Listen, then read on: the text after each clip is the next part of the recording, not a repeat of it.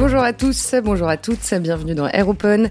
Roland Garros vient de se terminer. On va faire le bilan de cette édition 2023, marquée évidemment par le sacre de Novak Djokovic. Djokovic, seul au monde, premier joueur à remporter 23 grands chelems. On va revenir sur cette performance exceptionnelle avec une question. Combien de temps peut-il rester à ce niveau? Pour l'instant, Djokovic semble hors d'atteinte. On parlera aussi de ses concurrents.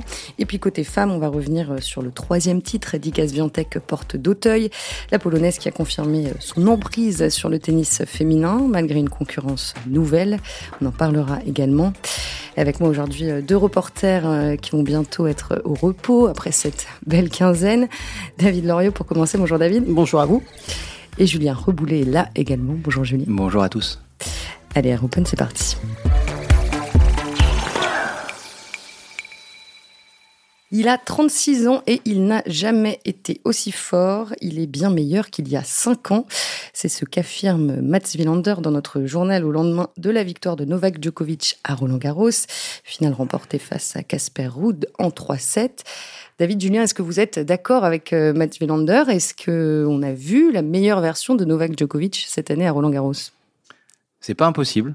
C'est pas impossible, euh, d'autant que on s'est vraiment posé la question pendant le premier set de sa finale contre Casper Ruud de son état physique.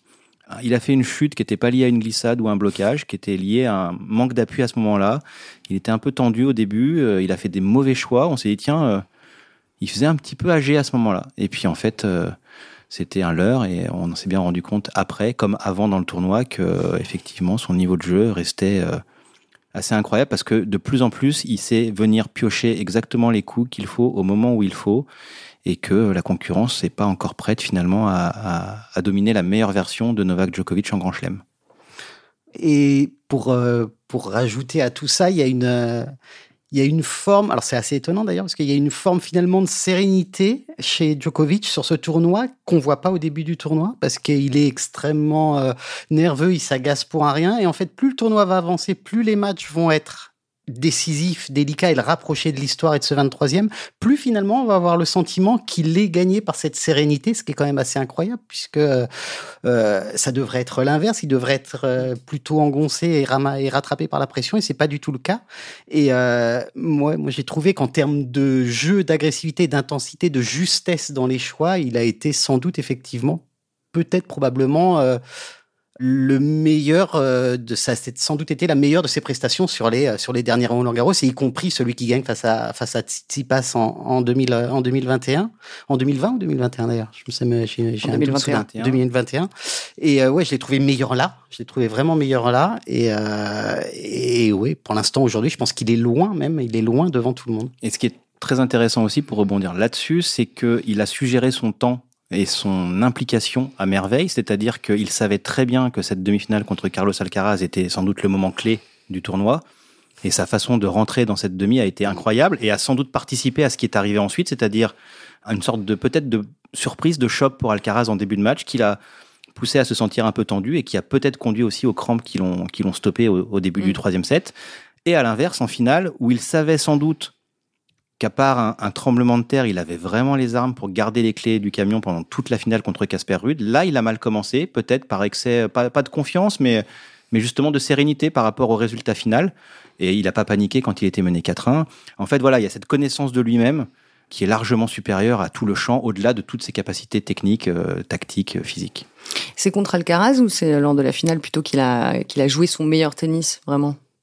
Bah, contre, contre Alcaraz, il joue un, grand tennis, mais surtout, comme le dit Julien, euh, il y a deux sets qui sont d'une intensité incroyable. Et c'est là qu'on se rend compte aussi que, euh, bah voilà, deux sets à ce niveau-là. Carlos Alcaraz, aujourd'hui, à, à 20 ans, il peut les, tenir, mais il peut pas aller plus loin encore aujourd'hui. C'est, dire, euh, c'est dire le niveau d'intensité et de, et de jeu qu'est capable de produire aujourd'hui, euh, aujourd'hui Djokovic. Après, c'est plus compliqué de comparer les, niveaux de jeu parce qu'effectivement, contre, contre Rude, on, sait, tout le monde sait, avant même le début du match, que, priori, voilà, sauf cataclysme, il a, il a les armes et il est au-dessus de Casper Rude. En termes de tennis, on peut se poser la question avant la demi-finale. On s'attend pas, par contre, à ce effectivement à ce qu'il essore entre guillemets euh, l'espagnol, le, jeune espagnol en, en 2-7. Donc moi, j'aurais peut-être tendance à dire que euh, son niveau de tennis contre Ruth sur les deux derniers sets est assez euh, est assez incroyable, mais aussi parce que bah voilà, à partir du moment où il gagne le premier set au tie-break, même Casper Ruud lui-même se fait plus beaucoup d'illusions. Et à, à, côté de ça, l'intensité et la bataille des deux premiers sets contre Alcaraz est assez phénoménale. Donc en fait, sur les sur les deux matchs, il est il est quasiment à sa main à chaque fois. Mm. Après, pour revenir à la, à la thématique de est-ce que c'est le meilleur Djokovic, finalement, si on se retourne sur le passé, c'est difficile parce qu'il y a toujours la mémoire immédiate et on mm. pense que ce qui vient de se passer est le meilleur et le plus fort. En 2011, quand il, a, quand il trouve la carburation, euh, il est incroyable puisqu'il est invaincu jusqu'à cette demi-finale euh, fantastique contre, contre Federer à Roland Garros. Il fait six mois sans perdre un match. Il avait un niveau de jeu stratosphérique. En 2015, il passe à, à, deux, à deux sets du Grand Chelem déjà puisqu'il ne perd que la finale de Roland Garros et qu'il gagne tous les autres. Et Là aussi, il est incroyable. En fait, je pense qu'il joue quand même un peu moins bien globalement, un peu moins vite, qu'il bouge un peu moins vite, mais que tout est plus juste. Donc euh, voilà, qu'est-ce qui est le mieux euh, Est-ce que c'est euh, la performance vraiment des coups eux-mêmes ou l'enchaînement et la construction d'un match Il y a match justement entre les deux. Et, justement, dans quelle mesure il a fait évoluer son jeu au fur et à mesure des années, au fur et à mesure qu'il vieillissait? Bah, surtout, en, surtout en apprenant à raccourcir en apprenant à devenir plus agressif parce qu'il a, il a construit tout son tennis sur, euh, bah, sur une couverture de terrain incroyable, sur une solidité fantastique en revers notamment. Il avait un coup droit qui était vraiment faiblard au début de sa carrière et puis il a un service qu'il a mis beaucoup de temps à trouver, qui était même absolument nul en 2010. Il savait plus servir, il faisait ce qu'on appelle la technique du plateau, c'est-à-dire euh, il avait le bras euh, le bras droit presque à l'envers et c'était même très mauvais pour son épaule. Enfin, c'était terrible. Donc techniquement, il a réussi à se construire.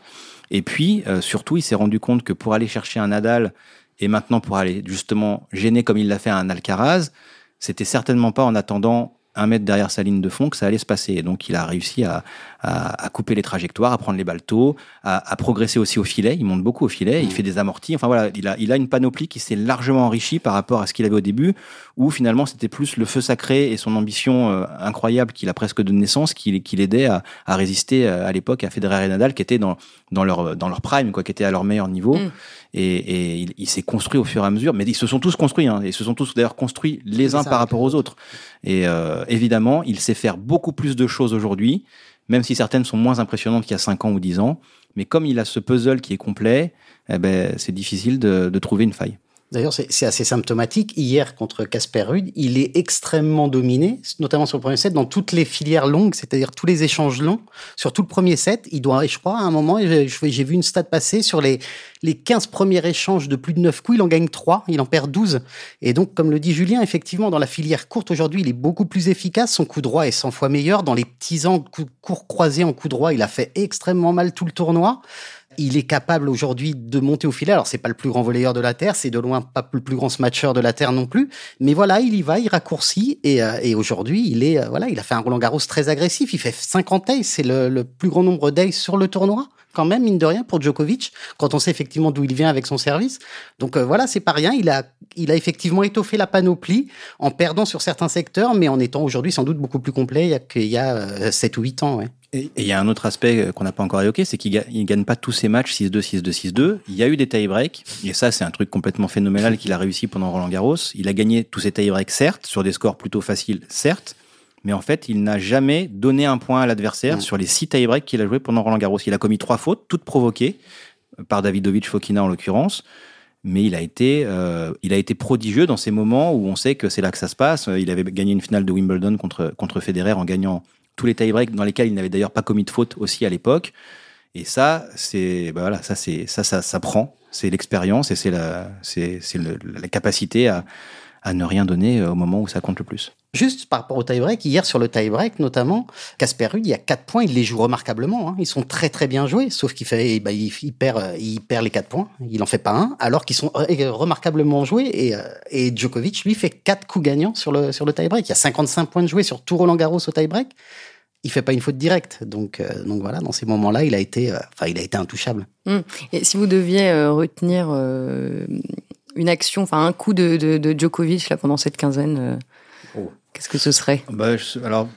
Moi, ce serait presque un, un, point perdu. C'est sa réaction sur ce coup incroyable de squash que réussit Carlos Alcaraz contre lui sur un, sur un passing un peu flottant et l'Espagnol revient. Il réussit ce petit passing avec une pichenette vraiment digne d'un coup de squash. Et la façon dont, dont Djokovic réagit, en fait, euh, plaide encore une fois pour cette sérénité dont on parlait. C'est-à-dire qu'à ce moment-là, il lève les bras au ciel, bravo, enfin, il s'incline. Et, mais c'est pour le coup, parfois, Djokovic, dans ses façons d'agir ou de réagir, paraît pas très naturel. Là, il était dans le truc, il a apprécié de se prendre ce coup qui était pas agréable à ce moment-là, qui était pas décisif non plus. Mais il était bien, ça prouvait qu'il était bien dans son truc et, la suite du match euh, l'a prouvé. Alors moi j'ai pas j'ai pas de coup comme ça qui me vient spontanément. Moi ce qui m'a ce qui m'a bluffé entre guillemets. Alors on, on, connaît on connaît ses qualités de relanceur et de contreur, mais c'est que là parfois, plus la balle allait vite, plus la balle était tendue ou frappée à plat, plus il était capable de contrer. Et moi, c'est notamment voilà ce coup droit court croisé qu'il a maîtrisé à la perfection tout le tournoi. Il en a, il a fait un nombre de coups gagnants dans ces petits angles-là qui est assez remarquable. Et moi, j'avoue que ça, ça a été, euh, ça a été euh, pour moi assez, assez bluffant parce qu'il a été d'une régularité et d'une efficacité sur ce coup, en tout cas, assez, euh, assez incroyable tout le tournoi. Alors, vous avez tous les deux souligné sa sérénité pendant cette, euh, cette quinzaine. Qu'est-ce qui vous a marqué globalement concernant euh, son personnage, à Novak Djokovic? Comment vous l'avez trouvé par exemple en, conférence de presse? Ah ben, euh, dimanche soir, long en tout cas, presque plus long que sur le cours le dimanche soir, parce que Novak Djokovic a cette capacité à parfois s'engouffrer dans des couloirs de réponse qui durent 10 minutes. Euh, où il euh, décrit à la fois ses sentiments, euh, sa philosophie de la vie, et ça devient, ça devient très difficile à suivre par moment. Non, ce qui a, il y a eu une évolution aussi en cours de tournoi, c'est Goran Ivanisevic qui en a parlé, c'est que oui, il était serein, mais même au sein de cette sérénité, il a besoin de s'en prendre à son clan mmh. souvent. Il faut qu'il il exprime en fait sa colère vis-à-vis d'eux, et, et, et, Goran Ivanisevic a réussi à, à le convaincre d'arrêter de, de parler et ce qu'il a complètement réussi à faire sur la fin du tournoi. De parler pendant les matchs De, de parler entre les points à son clan, de se plaindre, euh, d'être, de se plaindre de ce qu'il venait de faire et que ça allait pas, et ceci et cela. Et finalement, à se décentrer un peu. Et là, il, s'est rassemblé vraiment sur la fin. Et euh, j'ai croisé euh, dimanche Arnaud Clément qui avait passé tout le premier set vraiment au bord du cours et qui me disait Mais là, j'ai vu un gars qui est, qui est complètement habité, qui est complètement là et qui est, qui est dans la zone. Et voilà, il a réussi à encore une fois, il avait sans doute pas besoin d'y être, peut-être pendant les 4-5 premiers matchs du tournoi, mais quand il a fallu y être, euh, il, sait, exactement comment, faire monter la machine.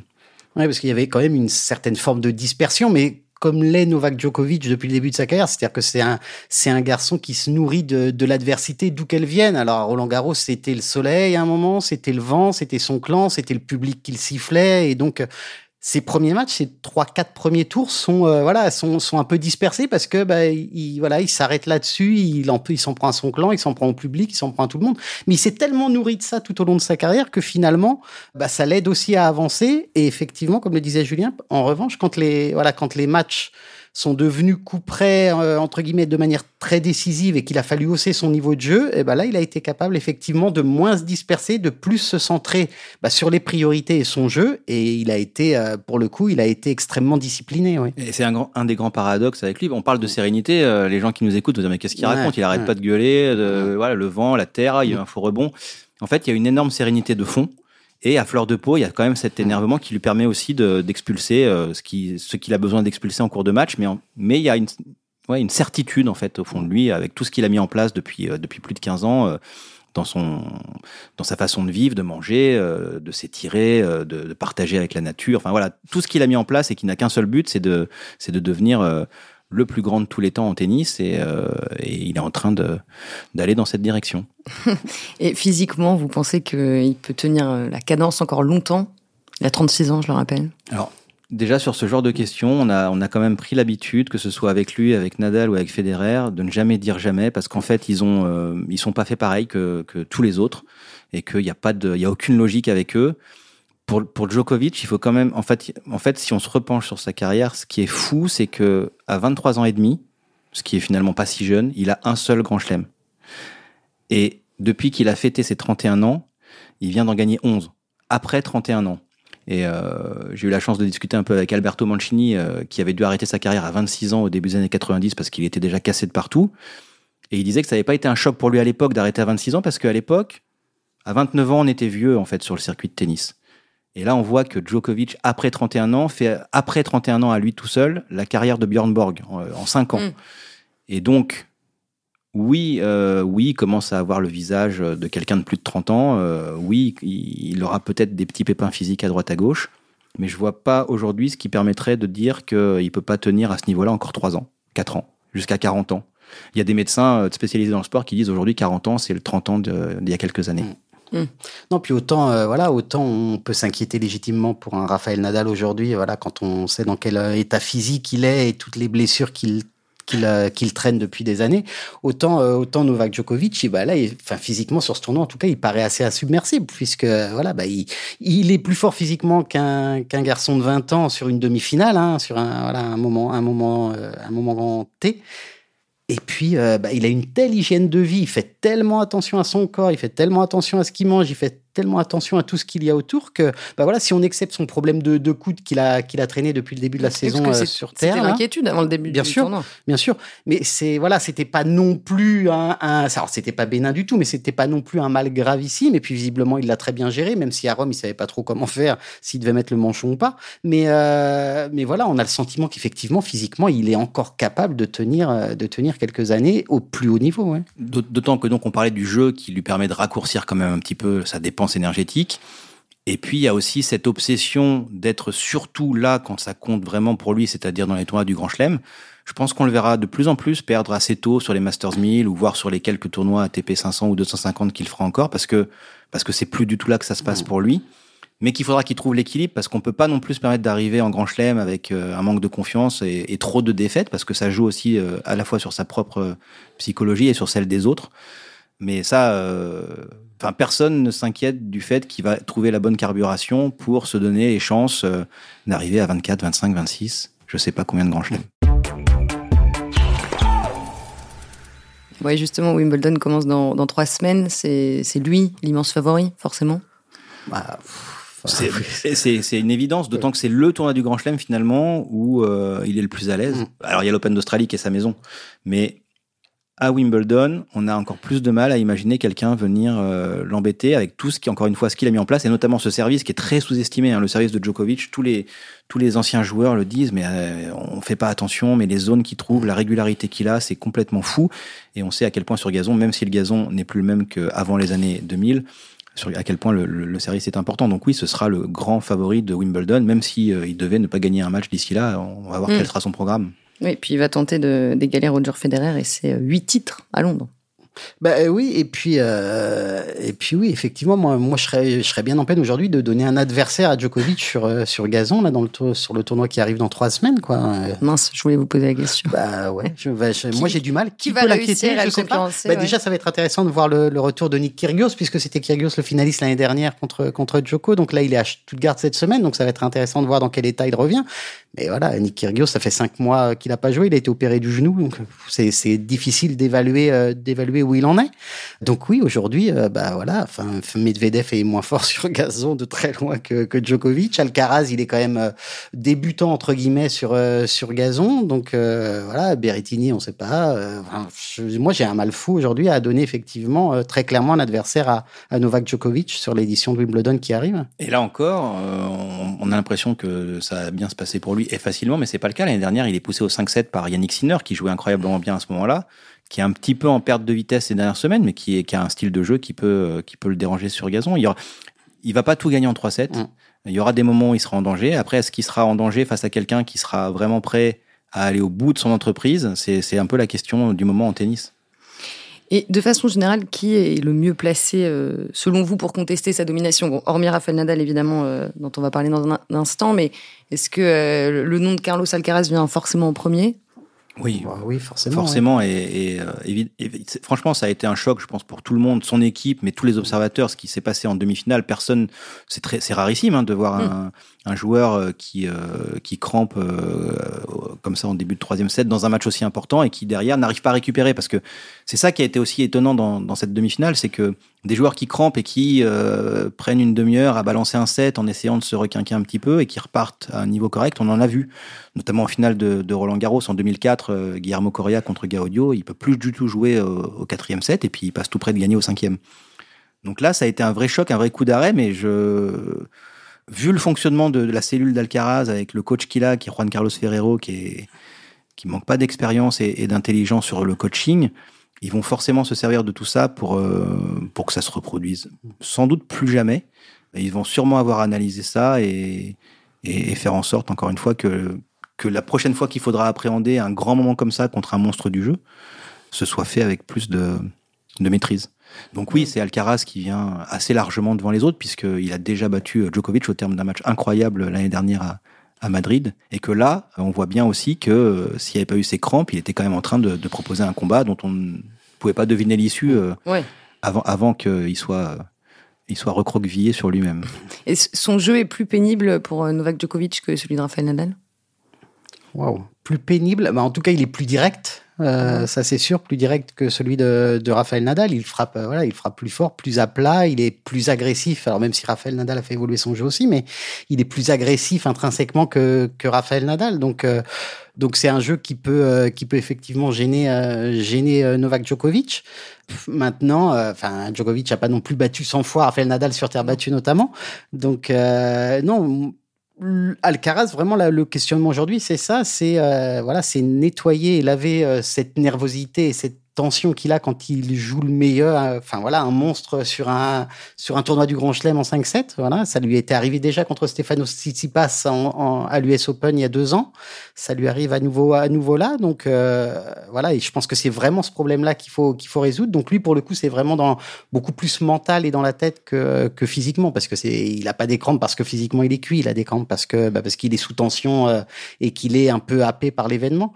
Maintenant, en termes de jeu, oui, enfin, le, jeu d'Alcaraz aujourd'hui, il est monumental, il est complet, c'est un génie du tennis. Voilà, ça, n'enlève rien à ce, à ce fait-là. Donc, il est armé pour, euh, pour bouleverser la hiérarchie, évidemment, et pour gêner euh, Djokovic pour les, sur les années qui lui restent, bien sûr. Et, ce qu'il va être obligé d'améliorer dans, dans sa façon de jouer au tennis, c'est. il l'a dit, il est incapable de ne pas y aller à fond, de ne pas donner 100%. Et on est justement, c'est ce qu'on disait tout à l'heure, c'est que Novak Djokovic se connaît tellement bien qu'il sait sur quel bouton appuyer, à quel moment, qu'il sait à quel moment il va falloir souffler un petit peu. Voilà, c'est euh, tout est géré à la perfection dans la dépense. Alcaraz, il sait pas encore faire, donc il est un peu euh, cheval fou comme ça. Et, Bah, Ce qui est normal à 20 ans. ce qui est aussi normal à 20 ans, ce qui fait aussi sa force, parce que, comme il le dit, si je le fais pas, je suis plus moi-même. Donc ce sera peut-être pas sur sa façon vraiment de jouer, mais peut-être sur sa façon de construire son programme, ou alors de, se reposer aussi sur d'autres armes, parce qu'il y a un truc qui lui manque quand même pour l'instant, qui avait beaucoup euh, aidé il y a un an à Madrid, c'était de marquer des points directement avec son service. À Madrid, où il, a- il y avait de l'altitude contre Djokovic, il avait réussi à beaucoup le gêner avec un service qui rebondissait très haut, côté revers de Djokovic. Ça n'a pas marché à Roland Garros.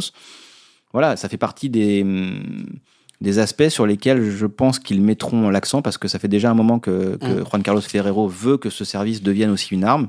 C'est pas une faiblesse, mais c'est voilà, c'est un engagement pour l'instant, même s'il est capable de, de frapper à 220. Et là, ça lui, ça lui a manqué. Et euh, à l'inverse, Djokovic, notamment contre Rude, quand ça allait pas très bien, et en finale, il a marqué énormément de points avec son service. Donc voilà, dans les pistes, elles sont là.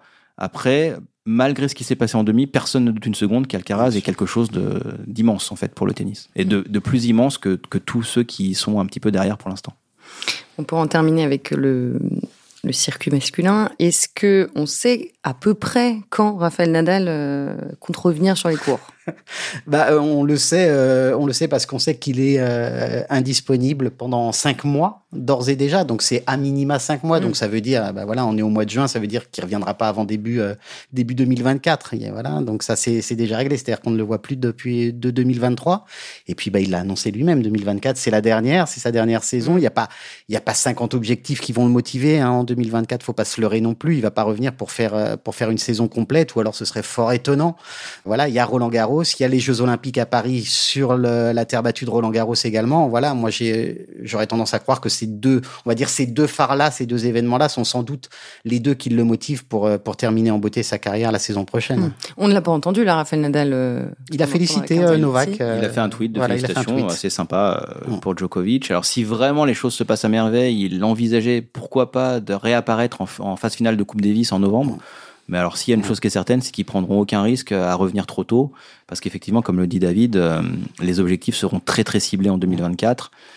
Et c'est pas impossible que ce qui s'est passé à Roland Garros euh, serve encore d'aiguillon pour, euh, pour, pour se dire, bah ouais, on a encore, euh, on, a encore notre mot à dire, nous les vieux. Ah, ce qui s'est passé avec la, la- la victoire de Djokovic. Voilà. Et alors justement, est-ce que vous pensez que Nadal est aussi obsédé que Djokovic par ce record de titres en Grand Chelem? Non, Non. à mon avis, non. Moi il est obsédé par le fait de Mm. pouvoir être encore compétitif et Mm. de euh, et de euh, trouver son bonheur absolu dans le fait de se mettre minable sur un cours, à faire tout ce qu'il peut pour euh, pour aller gagner un match. C'est le c'est la seule chose qui le drive, mais c'est partout pareil. Sur un parcours de golf, il va se mettre minable. Quand il va jouer aux petits chevaux, il va se mettre minable. c'est comme ça qu'il fonctionne. Il y a que ça qui le, ouais, qui le nourrit. Donc euh, c'est plus cette recherche personnelle et intérieure que la tablette des records. Puis, et puis il a, il a laissé autant. en- en- je pense que les deux ont été rela- relativement honnêtes par rapport à leur, euh, leur démarche et leur regard sur l'histoire. C'est-à-dire que Novak Djokovic, lui, il l'a jamais caché. Il a été très honnête hein, en disant que c'était un homme de record qui jouait aussi pour, euh, pour l'histoire et que ça l'intéressait. Et en plus, il a toujours, enfin, il a toujours souffert de ce, on va dire, de ce, peut-être ce manque d'appétit populaire pour lui. C'est-à-dire Mm. que les, les gens ont toujours été beaucoup plus souvent euh, admirateurs et supporters de Roger Federer ou Rafael Nadal que de Novak Oui. Djokovic. Voilà, il a souffert de cette cote de popularité un peu en deçà par rapport aux deux autres euh, monstres. Donc, ça lui a donné encore plus envie, effectivement, de de bah, de d'aller chercher les records, d'être le meilleur de l'histoire et de montrer à tout le monde que bah ouais, si vous avez beau euh, me mettre en deçà en termes de popularité, c'est moi qui c'est moi qui détiens aujourd'hui 23 grands chelems et je vais en inscrire 1, 2, 3, 4, 5, 6, peut-être de plus encore. Donc, lui, lui, c'est une quête à- pas absolue, mais une quête très importante. Raphaël Nadal, je pense pas que ça a été effectivement, enfin, tout du moins, il l'a jamais très clairement exprimé comme ça. Et aujourd'hui, vu l'état, euh, vu son état physique actuel, je pense qu'effectivement, le seul, la seule chose qui lui importe vraiment, c'est de revenir, d'être compétitif et de terminer et de faire une dernière, euh, une dernière saison, euh, une dernière saison en étant compétitif et en se disant, je peux peut-être encore gagner quelque chose.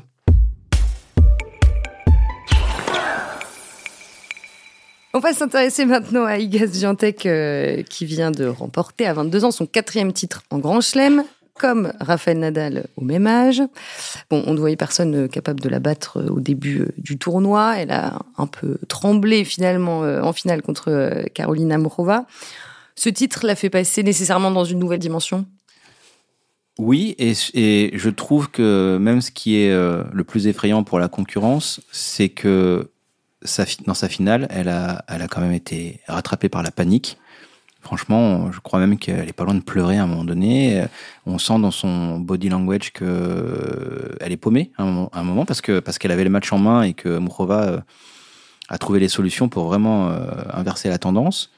Et le fait qu'elle se sorte de cette finale que personne ne la voyait perdre et, encore moins elle-même à 6-2-3-0, le fait qu'elle se sorte de cette situation difficile en- en paniquant et en arrivant à passer au-dessus de ses propres euh, craintes, ça laisse penser que quand elle va être plus sereine, elle sera, à part peut-être sur gazon, qui est une surface difficile par rapport à sa technique, qu'elle sera hyper dure à aller chercher euh, les dix prochaines années. Est-ce que le niveau de jeu qu'elle affiche est le meilleur euh, que vous ayez vu depuis euh, longtemps sur le circuit féminin? Waouh.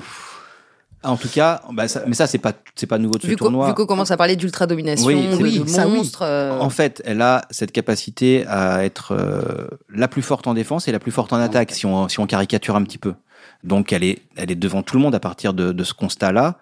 Elle bouge de façon incroyable. euh, Elle, elle, elle peut, elle peut se mettre en mode défense pendant un moment. On l'avait vu, on l'avait vu écœurer Arina Sabalenka en finale de Stuttgart. C'était, euh, c'était fou. Il fallait, il fallait faire huit coups gagnants par point pour, euh, pour espérer en gagner un. Donc, elle a, elle a tout pour elle. Et puis, et puis, elle est, en fait, on pense beaucoup à Osaka qui a fait comme elle, qui est arrivée très jeune, qui a aussi gagné quatre titres du Grand Chelem, mais chez qui on, sentait qu'il y avait euh, un bouillonnement intérieur qui était peut-être euh, moins, enfin, moins maîtrisé. En tout cas, que il- voilà, c'était quelqu'un peut-être de moins, de moins cadré pour aller, pour aller, pour aller chercher, je ne sais quoi, des records. Euh, et et c'est vrai qu'Osaka, quand elle gagne son quatrième titre, on dit ben, on tient peut-être la nouvelle grande, grande, grande championne. Et puis depuis, euh, c'est devenu très difficile pour elle. Mais encore une fois, justement dans le cas de Swiatek, on a l'impression que les choses sont très posées depuis des années et qu'elle sait où elle va et que donc même quand elle est pas bien sur le court comme ça a été le cas en finale, elle a déjà suffisamment d'armes euh, qu'elle peut aller chercher à l'intérieur pour s'en sortir et, euh, et son jeu est tellement complet que ouais c'est peut-être bien parce qu'en fait il y a beaucoup de cogneuses il y a des filles qui cognent plus fort qu'elle euh, il y a des filles qui ont des jeux plus euh, esthétiques que le sien éventuellement mais Tu euh, penses à qui? bah, ne serait-ce que Mourova qu'on a Mm. découvert pendant le tournoi, qui est Oui. une joueuse euh, qui sait faire énormément de choses, euh, qui sait monter au filet, qui sait construire les points, euh, qui sent le tennis. Quoi. Il y a un truc, voilà, c'est des jolies filières. À côté, on a Sabalenka qui frappe beaucoup plus fort sur, sur le service, sur le coup droit qu'une Swiatek, qui a réussi à, à dompter cette puissance, qui fait qu'elle est tout près quand même, même au classement, ça se voit. Ribakina, je la mettrais quand même un petit peu derrière pour l'instant, même si elle, compte aussi un titre du Grand Chelem, mais voilà, elle, a peut-être moins dangereux sur voilà, terre battue. En plus, sur terre battue, c'était un peu compliqué pour elle. Elle va revenir sur, sur le gazon de Wimbledon où elle a été sacrée l'an dernier, on va voir. Non, ce qui est intéressant aussi chez, chez c'est qu'elle fait aujourd'hui sur le tennis féminin des coups qu'elle seule fait quoi. Enfin voilà c'est c'est lesquels par exemple? bah, notamment son enfin son sa prise de coup droit extrêmement fermé et son coup droit extrêmement roulé court. Enfin il y a moi j'ai vu qu'elle faire ce, ce, ce coup là c'est absolument redoutable il y a aucune tu autre n'as vu qu'elle cette année ou? Non bah enfin euh, oui cette année assurément ça c'est sûr et depuis quelque temps oui c'est enfin c'est des coups qui sont assez euh, c'est assez incroyable c'est extrêmement difficile à réaliser elle pense le tennis. Enfin, elle joue en général très juste. Et maintenant, ce qui est remarquable aussi, c'est qu'effectivement, on a l'impression qu'elle est installée pour une domination longue, alors qu'il y a encore quand même des failles. Alors même pas en termes de jeu. Je parle pas en termes de jeu. En termes de jeu, il y en a très peu aujourd'hui. Euh, si ce n'est peut-être sa qualité de volet qu'elle peut sans doute encore améliorer. Mais euh, voilà, on l'a vu à l'Open d'Australie où elle, est arrivée en disant effectivement, bah voilà, je, je sais pas si je prends énormément de plaisir actuellement. J'ai besoin de me relâcher un peu. Je suis un peu trop tendu. Donc, elle sait aussi qu'il y a encore des failles. C'est une, c'est une jeune joueuse quand elle était toute jeune, qui sortait des entraînements en pleurant quand elle avait entre 7 et, 15 mm. ans, là, comme le disait Julien. Elle a eu encore cette parenthèse là sur la finale, alors qu'elle avait la finale totalement en main et qu'elle allait, qu'elle, était partie pour la gagner en 2-7 relativement facilement. Donc elle a encore, malgré tout, sur le plan personnel, même si tout est cadré quand même aujourd'hui, elle a encore quelques quelques failles, des réminiscences aussi, de, bah, voilà, de la façon dont elle a dont elle a grandi et dont elle est née au tennis avec euh, avec son voilà son, son son papa ultra présent. Mais en termes de jeu, par contre, enfin moi aujourd'hui, je lui vois pas beaucoup de, de rivales, même si effectivement les dernières finales, que ce soit à Stuttgart ou, euh, ou à Madrid euh, avec avec Zabalenka, ont été deux matchs exceptionnels où Zabalenka a vraiment rivalisé. Mais j'ai vraiment le sentiment quand même que le jeu de, de Swiatek aujourd'hui est beaucoup plus complet malgré tout. Est-ce qu'elle a un coup euh, signature, Gaziantep oh bah, J'en reviens à ce que disait David, c'est ce coup droit. En, fait, en fait, ce coup droit avec une prise fermée comme mm. ça, ça se voit beaucoup plus sur le circuit masculin parce que ça permet de mettre beaucoup de lift. Les joueuses, en général, ont des frappes plus à plat, plus puissantes, mais elle, elle arrive à la fois à mettre du lift grâce à sa prise et de la, puissance. Et, euh, et c'est quelque chose de rare. On, ben, on, a en France, on a eu des joueuses comme ça. Alizé Cornet, mm. un coup droit avec une prise de ce genre-là, ou Pauline Parmentier avant. Donc elle mettait, elle met ou elle mettait du lift, pas avec la même efficacité. Mais ce qu'il y a d'incroyable, c'est qu'elle a à la fois ce coup droit lifté finalement de terrien. Il faut rappeler que euh, son idole absolue, c'est Nadal. Et malgré tout, elle attaque. C'est pas du, elle n'a pas du tout le profil de Rafael Nadal dans ses premières années, qui était surtout un joueur de fond, qui, qui, qui comptait sur son endurance et, et, sa capacité à provoquer la faute adverse. Elle, elle construit, prend les choses en main. En fait, elle peut tout faire. Euh, elle, elle, a vraiment, on parle souvent des plans B, etc. Elle, je pense qu'elle a un plan C, un plan D, mm. et il reste éventuellement ce jeu vers l'avant à peaufiner. Et c'est pas forcément la chose la plus compliquée. En fait, les joueurs souvent en cours de carrière, les deux choses qu'ils arrivent le plus à faire euh, progresser dans leur jeu, c'est le service et le jeu vers l'avant. Parce que c'est quand on a les bases, les autres bases, mm. c'est ce qui a, c'est facile de construire dessus. Bon, vous disiez que le gazon n'est pas euh, sa surface de, prédilection, donc euh, elle ne sera pas l'immense favorite à Wimbledon?